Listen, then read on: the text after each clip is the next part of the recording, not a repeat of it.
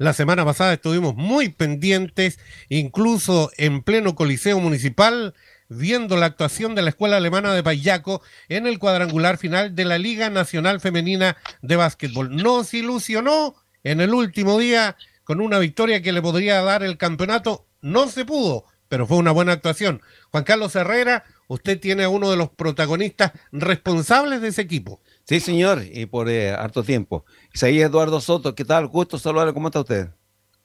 Hola, el gusto es mío. Yo siempre voy a ser agradado de poder conversar con ustedes, con todos los escuchas, de, esto apasionante del básquetbol, ya sea en menores, adultos, siempre nos va a apasionar. Así que encantado de poder conversar. Sí, eh, queremos nosotros eh, en estos minutos, más allá del de el tercer lugar eh, que obtuvo Escuela Alemana de Payeco en la Liga Nacional Femenina, quisiera, Eduardo, ¿cómo se conforma este plantel? ¿Cómo llega a esta instancia partiendo desde, desde el principio, desde que comienzan los partidos de la Liga Nacional, tanto en Payeco como de visita, por esta parte de, del país, por la parte sur? Bueno, eh, quizás el preámbulo de todo esto, llamémosle Liga Nacional Femenina Adulta, va hacia cuatro años atrás. Eh, pandemia por medio, ¿cierto? Hemos participado en las últimas tres ligas nacionales, eh, hemos llegado en estas tres últimas ligas nacionales al cuadrangular final en Santiago, en Viña del Mar y ahora nuevamente en Santiago. Eh, obviamente el haber llegado a, a, las finales en las ligas anteriores también eh, nos deja una tarea que, que, seguir cumpliendo y obviamente tratamos de eh, seguir manteniendo el estatus al cual habíamos llegado y al objetivo que es también de mantener un, plantel, un equipo que pueda ser un espejo también para nuestras series menores.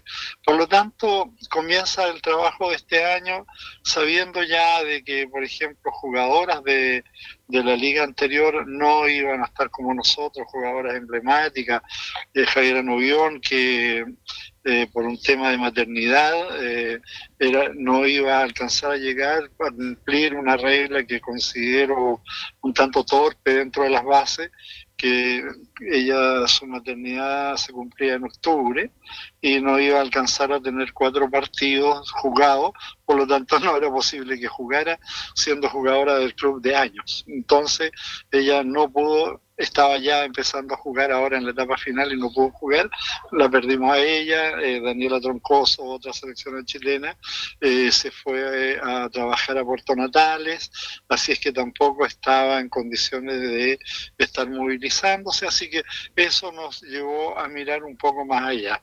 Había llegado Javiera Morales, selección chilena, había jugado pre-pandemia con nosotros en el campeonato de los 500 años del estrecho en en Punta Arena, se quedó en el club y este año ya estaba integrada. Eh, la Tati Gómez ya era jugadora nuestra, había jugado liga ya con nosotros, así es que también eh, Constanza Cárdenas de la misma manera, Josefina Cortés, que es una jugadora nacida en el club, eh, que estudió en la escuela desde prekinder hasta octavo, se formó ahí, entonces ellas estaban. Quienes aparecen en el espectro posteriormente, aparece una Fabiola Pardo, a insinuación del técnico, de, Mario Negrón, que ha estado siempre con nosotros, y aparece también Ángela Angozzi, que en alguna comunicación con la Tati manifestó su deseo de jugar, conversamos y se vino a jugar. O sea, jugadoras que hacían un terrible esfuerzo por ese amor al básquetbol. Si tú me preguntas si Ángela Angozzi te pagábamos un peso, te digo absolutamente que no. ¿Ya? Entonces venían, ella venía de Valle, viajaba de Valle a La Serena, Serena a Santiago, Santiago a Valdivia, la íbamos a buscar y a veces por tema de trabajo que trabajaba el día lunes eh, tenía que volverse en la noche de ese mismo día, tomar avión al día siguiente, de, o sea, obviamente movimientos de los cuales nos hacíamos cargo, y volver a trabajar y lo mismo al fin de semana siguiente. Así es que las jugadoras nuevas de este año pasaron a ser Fabiola, y Ángela Angozzi. Fabiola, un caso espectacular, ustedes saben que ella no sé si es bueno decir la edad de una, de una dama, pero creo que en, este caso es absolutamente válido porque ella tiene 45 años. ¿Ya? Y juega, ustedes la vieron, juega como una, como una seleccionada en pleno nivel de veinte y tantos años. Eh, entrena muchísimo, trabaja en arena, vive del básquetbol, o sea, con escuelas de básquetbol que tienen en, en Iquique, eh, exuda básquetbol. Entonces, ese, ese fue el plantel que se conformó para esto. No sé si mencioné a Constanza Cárdenas, que también ella está con nosotros desde la primera liga, ella estudia en, Temuco, en la Católica de Temuco. Eduardo, eh, a eso eh, debemos sumarle eh, chicas que, que nacen de la escuela de Payaco, de la escuela alemana de Payaco.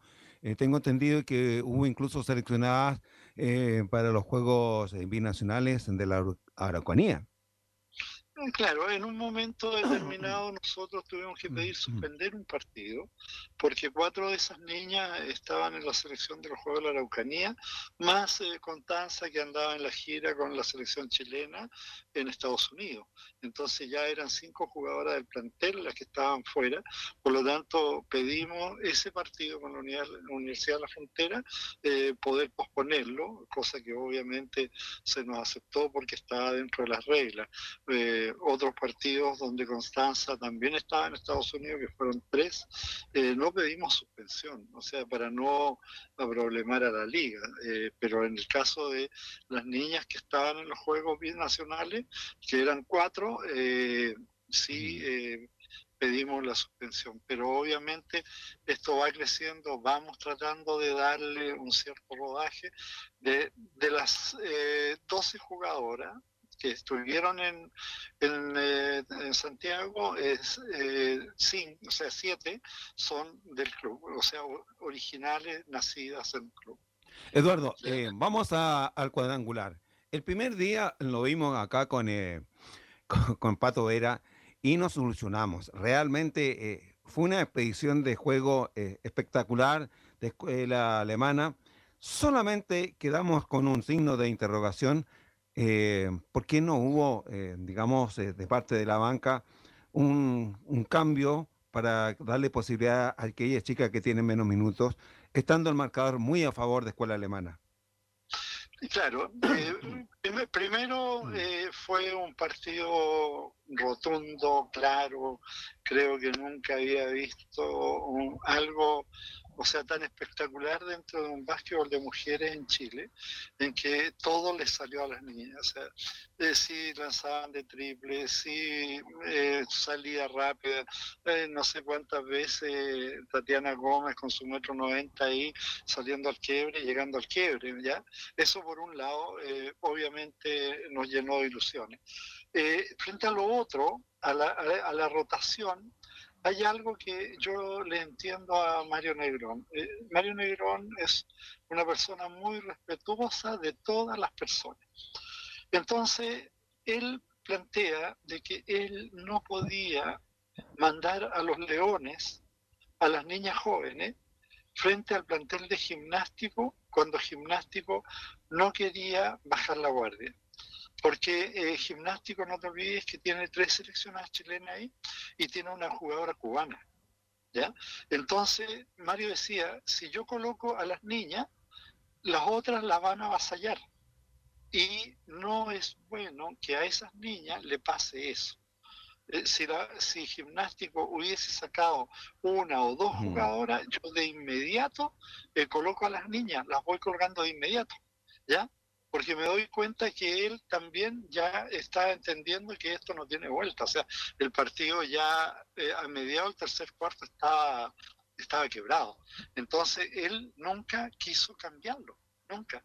Entonces, Mario, vuelvo a repetir, nunca, o sea, él, él no quiso exponer a las menores a un bochorno con las otras jugadoras que hay una Cousiño, una Bullere, una González, ¿cierto? Que son jugadoras de nivel de selección. Bueno, esa es eh, una, una mirada diferente a lo mejor la que nosotros habíamos visto en esa oportunidad. Eh, segundo día frente a la Universidad de Concepción, partido eh, un poco raro, si podríamos dar ese término, donde se termina igualado. Y más allá de eso, eh, los cinco primeros puntos de la, de la larga fueron para la escuela alemana. Pensé, y lo digo, eh, y lo conversamos con Patricio Vera, que estábamos en el, en Coliseo Antonio Surmenti, que ahí el partido quedaba en las manos de la gente de Payaco. Yo creo que todos lo pensamos. También, eh, cuando sale el triple doble, eh, también yo vi que esto iba apuntado a quebrar algo que de repente estas historias que vuelven a repetirse. En la liga anterior, en la final de la liga anterior, nosotros le ganamos gimnástico por un punto en Viña del Mar. Un partido que, agónico que le ganamos en el último segundo quedando 0,8 décimos. ¿Ya? Y le ganamos por un punto a gimnástico. Y al día siguiente nos toca con la Universidad de Concepción y perdemos. La Universidad de Concepción había perdido. Y, aquí la historia vuelve a repetirse y vuelve la Universidad de Concepción con su juego desordenado, rápido, atosigante, que, que de repente no lo entiendes contra un equipo que es un poco más estacionado, o sea, debiera ser más estacionado, no volverse loco con ella y, y, no entender de repente nosotros que a pesar de que tengo claro que se lo repitieron mucho, eh, que a la, a la Tatiana la estaban marcando de a tres ya que teníamos que usar nuestra lanzadora, eh, jugar más por fuera, porque tenemos a, Javier Morales, a Ángel Angozzi, que son lanzadoras de triple y que también podrían hacer daño para poder tapar a Tati. Entonces hay, hay detalles ahí que se provocan y que no nos permiten poder hacer nuestro juego y nos volvemos un poco locos y ellas le entraron balones que yo creo que las tiran dos veces, tres veces, diez veces y no van a caer. Entonces era como que estaba se me ha escrito yo. O sea, es algo que no le encuentro más explicación que eso. Si hubiésemos en el 5, los 5 puntos hubiéramos bajado un poquito la revolución, capaz que eh, habría sido otro el, desenlace. Estamos con Isaías Eduardo Soto, dirigente de Escuela Alemana de Payaco tercer lugar de la Liga Nacional Femenina. El último partido, eh, el, último, eh, digamos, empujón que pensábamos podría cumplir la escuela alemana positivamente, donde tuvo un par de segundos siendo la campeones de Chile, porque ganaba por 8 y necesitaba ganarlo por 6. ¿Qué pasó por la mente de, del dirigente y especialmente de la jugadora Eduardo? Claro, lo recuerdo perfectamente, seis minutos si no me equivoco, 6.36. 6.36. Sí, sí, del tercer cuarto. Cuando se provocan los ocho puntos de ventaja, lo primero que hago es mirar el tablero marcador y, mirarlo porque en ese momento éramos campeones de Chile. Pero no pudimos sostenerlo. Eh, debemos reconocer que Sportiva es un muy buen equipo, un plantel que viene trabajando ya hace más de dos años eh, es un plantel que tiene su cuna en una universidad en Valparaíso, así que viene trabajando mucho tiempo y obviamente toma el nombre de Esportiva y, ellos le colocan eh, todo el staff ahí y siguen trabajando. Eh, es un muy buen equipo, no tiene altura. creo, y aquí esto ya es un poquito llorar sobre la leche derramada, a nosotros el, el Comité Olímpico y la Federación, entre comillas, nos perjudicaron porque nos entregaron a nuestro otro pivot lesionado, o sea, sin poder jugar. Ella llegó del Panamericano, o sea, fue a la, a, la, selección chilena a Estados Unidos, de ahí va al Panamericano 3x3 a, a Colombia y de ahí vuelve con una rotura de menisco. ¿ya? Y obviamente la resonancia que se le hizo el día domingo, empezábamos a jugar el martes, eh, da rotura de menisco y no el médico dice que no puede jugar.